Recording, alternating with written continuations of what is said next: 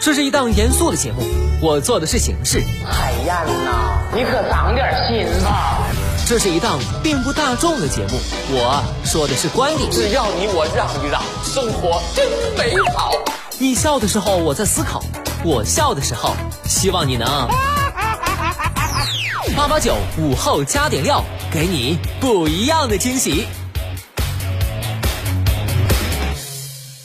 欢迎回来，午后加点料，我是海鹏。从今年六月一号起，新修订的《未成年人保护法》正式实施。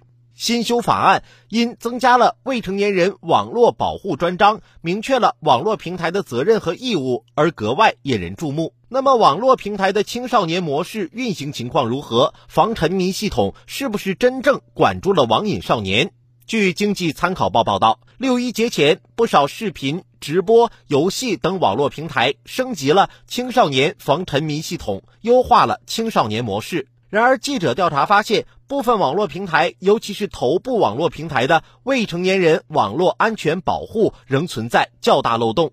比如，进入视频号分区没有青少年模式的自动弹窗提示，内容过滤上主要依赖家长监管。以致青少年模式形同虚设，情况不容乐观。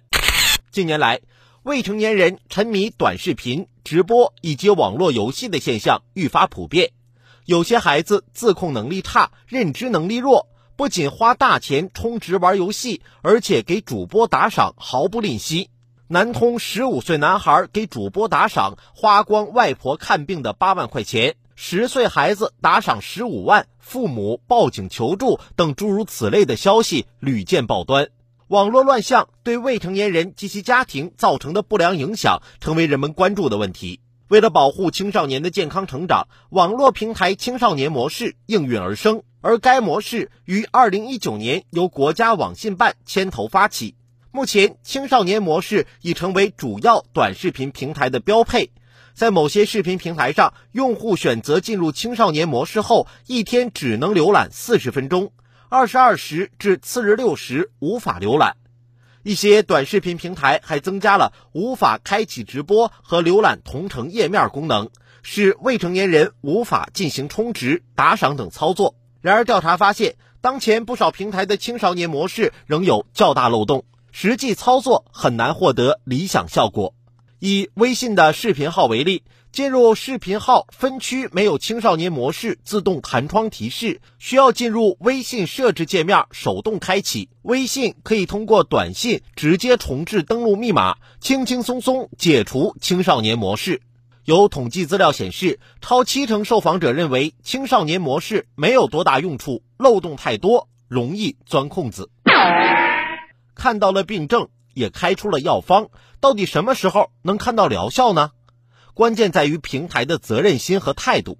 一方面，平台应该改善青少年模式下的内容供给，比如十八岁以下青少年年龄跨度大，应提供不同层级的内容选择。另一方面，平台要优化功能、创新技术、升级青少年模式服务，补上该模式的密码设置、实名认证、卸载重装等方面的漏洞。当然，仅仅强化网络平台的责任意识是不够的，家长要义不容辞地承担起监管责任。那些认为平台有了青少年模式就万事大吉的想法是不对的。没有哪一个平台会像父母一样去盯着孩子。父母是孩子的第一责任人，自己的孩子自己管。电脑和手机的功能再强大，也不能代替家长的陪伴。家长的陪伴到位了，孩子才能从网络沉迷中抬起头来。网络平台的青少年模式有了未成年人保护法的守护，可算是儿童节的好声音。期待青少年模式进一步完善，有朝一日真正成为保护未成年人的防火墙。